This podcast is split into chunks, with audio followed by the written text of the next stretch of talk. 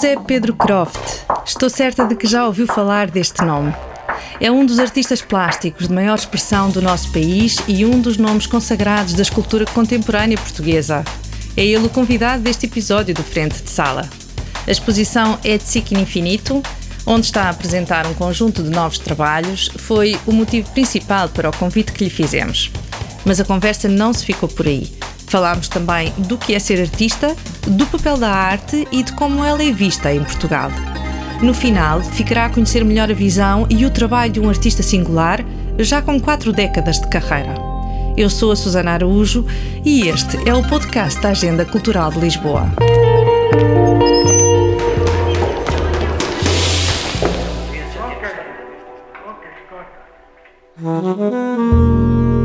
Novas obras de José Pedro Croft, a maior parte produzidas nos últimos dois anos, preenchem as paredes das salas de exposições temporárias do Museu Arpad Zen Vieira da Silva.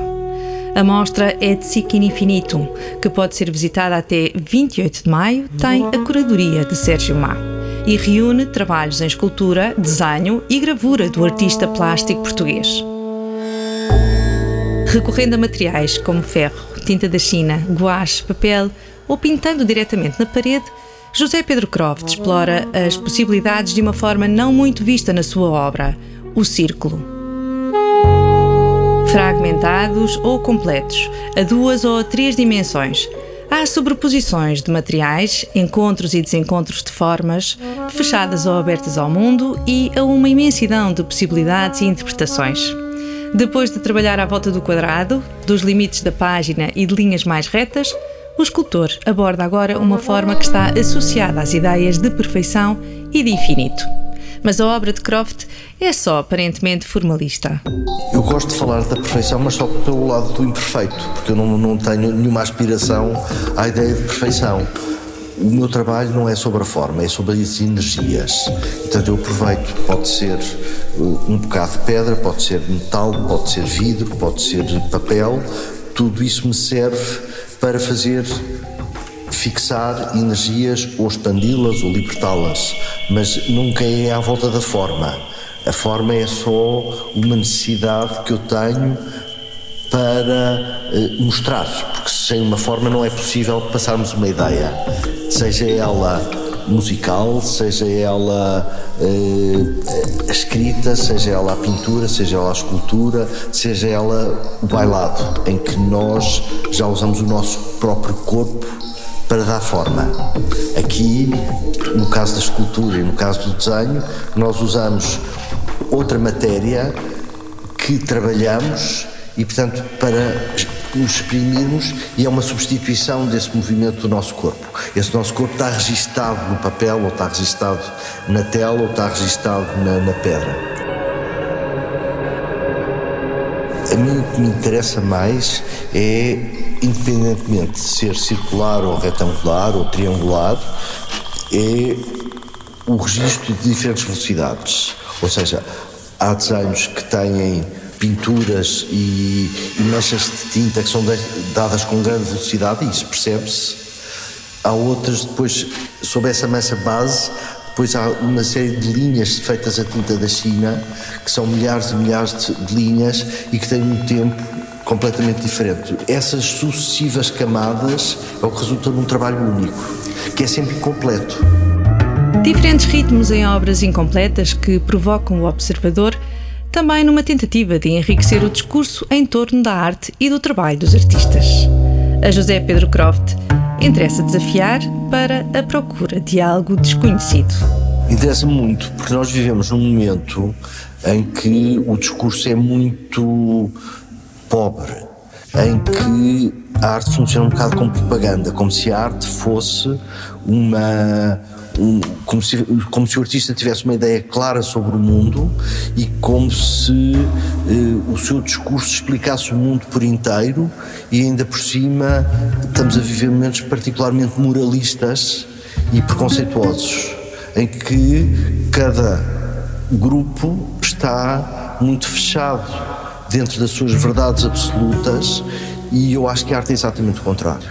A arte serve para mostrar que nós temos um ponto de vista, que podemos falar do mundo inteiro, mas sempre do nosso ponto de vista, que é diferente do outro ponto de vista de outro, e à medida que eu vou mudando de, de ponto de vista, eu vou vendo coisas diferentes. Aquilo que eu pretendo fazer no meu trabalho e que sempre tentei fazer no meu trabalho é obrigar o espectador a ver coisas que habitualmente não vê. É para isto que serve a arte, diz-nos, para nos pormos em causa e em dúvida. Croft inspira-se no mundo, mas não pretende dar resposta aos problemas que ele coloca. A relação da arte só faz sentido através da vida e do mundo. Quer dizer, o Giacometti fala sobre porque é que ele é artista. Ele é artista não para fazer coisas belas, ele é artista para pôr questões às quais não tem resposta. E hoje em dia vivemos num mundo que é um bocadinho diferente, em que se tenta que os artistas deem resposta a questões que são de outra ordem. São de ordem política, são de ordem económica, são de ordem ambiental, são de outras questões que não é a arte que tem que dar resposta. A arte tem que dar resposta à liberdade. Tem que abrir, rebentar, expandir os espaços, destruir limites. Não tem que fechar, dar respostas, apaziguar. A exposição deixa perceber a ligação estreita entre a escultura, o desenho e a gravura no processo criativo de José Pedro Croft. Há uma hierarquia no momento de criação? O meu processo, eu, eu tenho refletido algo sobre, sobre isso nos últimos, nos últimos tempos e o, o, eu acho que o, o meu pensamento e o meu processo de criação mais profunda está na gravura que muita gente considera como uma arte menor ou como uma um, um, um, portanto uma forma de expressão que é eh, os artistas fazem escultura, fazem desenhos, fazem pinturas e depois fazem os múltiplos que são as gravuras. Para mim é, é exatamente ao contrário. A gravura é um, implica trabalhar numa chapa de cobre e eu nunca sei o resultado que está na gravura até fazer a estampa, até ela ser impressa. Isso obriga-me a trabalhar no escuro. E esse trabalho no escuro é uma ótima preparação para depois fazer desenhos e para fazer escultura, porque fica logo visível. A construção, de, no caso da escultura ou no caso do desenho, é direto. O processo em relação à escultura é um trabalho de modelação, que pode ser uma modelação feita diretamente no material, no caso do barro ou no caso da pedra, ou pode ser feito uma modelação por justa posição de elementos, no caso do ferro. Portanto, mas é um, é um processo que eu começo e nunca sei onde acabo, mas em cada momento do processo eu já estou a vê-lo todo. Depois estou a alterá-lo sempre. No caso da gravura é exatamente o contrário. Eu trabalho, trabalho, trabalho, vou fazendo provas de estado, provas de estado, provas de estado, e às vezes chego a fazer 30 provas de estado para depois fazer uma edição de 10 gravuras. Hoje é um dos artistas plásticos portugueses de maior expressão nacional e internacional, exposto e presente em importantes coleções de arte do país e do mundo. Premiado e admirado, já representou Portugal em vários eventos internacionais.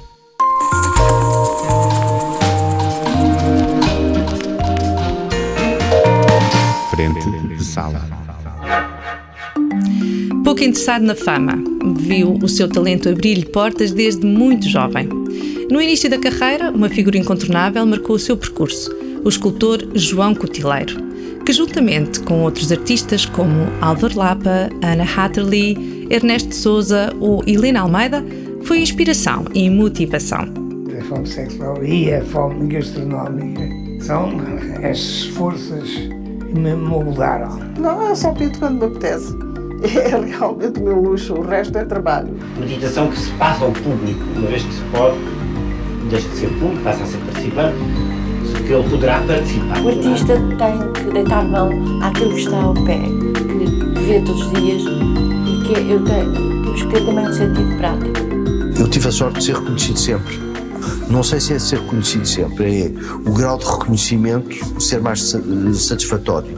Mas desde muito cedo, desde, desde os 20 e tal anos, porque primeiro comecei por ser estudar pintura, o João Tiller convidou-me para ser assistente dele, o que implicou logo um reconhecimento de alguma maneira que eu teria ou um talento, ou uma capacidade, ou uma.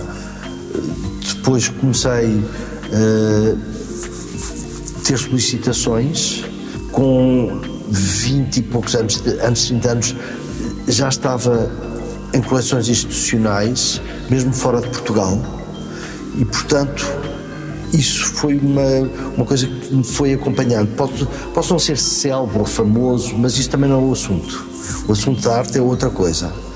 E, portanto, isso pôde-me, de alguma maneira, focar não no reconhecimento, mas num caminho a ser feito.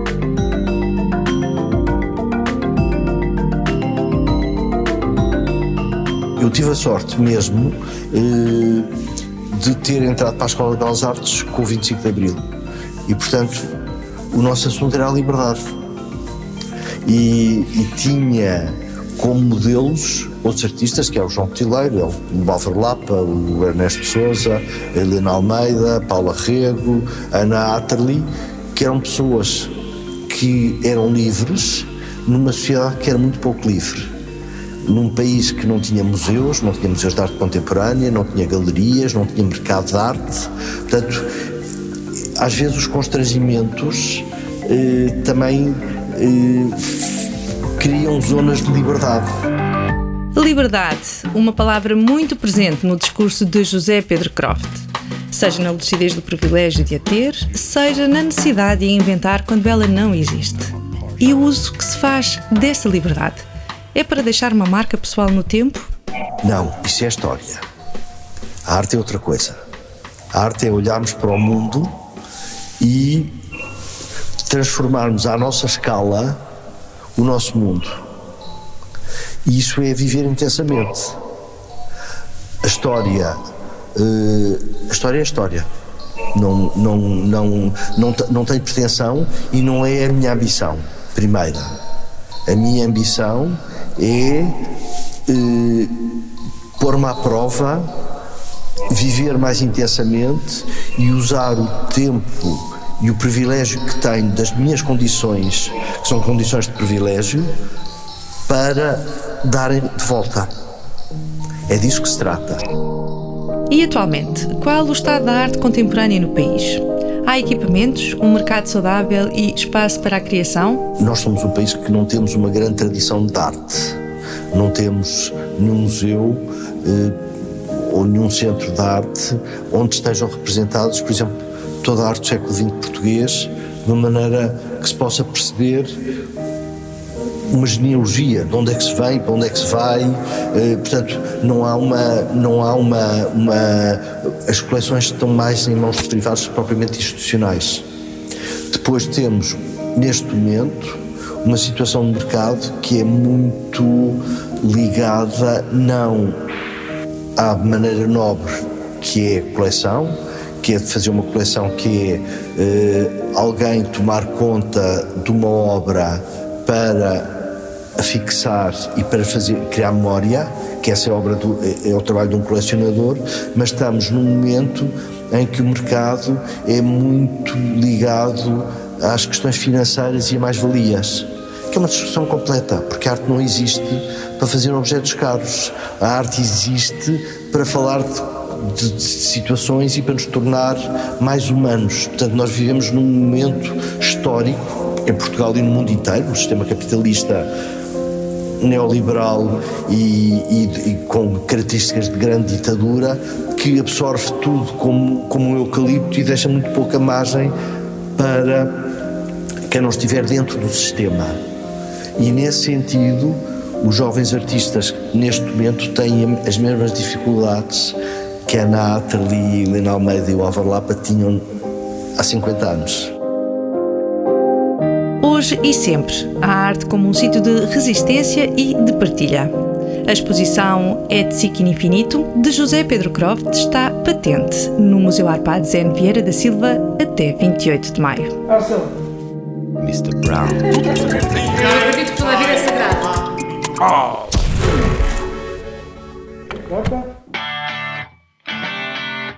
A vida cultural na cidade de Lisboa continua intensa e cheia de boas propostas. Tenha a agenda a postos, nós vamos deixar aqui algumas sugestões. Começámos pelo teatro.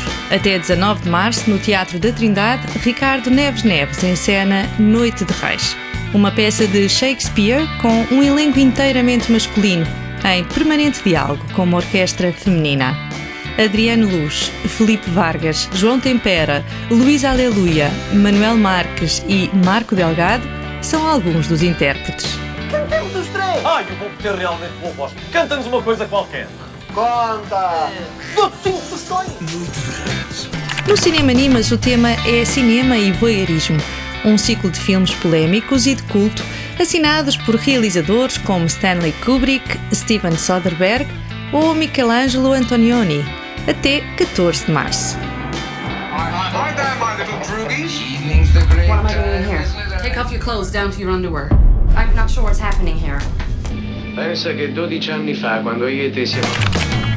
No Centro Cultural de Belém, uma exposição reúne cenários, adereços e marionetas que permitem conhecer os segredos por trás da produção do filme de animação O Peculiar Crime do Estranho Sr. Jacinto, de Bruno Caetano. Nesta cidade, poucos se lembram do que chegou primeiro. Se o No dia 13 de março, o Campo Pequeno recebe o concerto de uma das bandas mais influentes do rock alternativo das últimas décadas. Em 32 anos, será a 12ª vez que os Pixies atuam em Portugal, oferecendo mais uma oportunidade para ouvir ao vivo os autores de Where Is My Mind e Here Comes Your Man.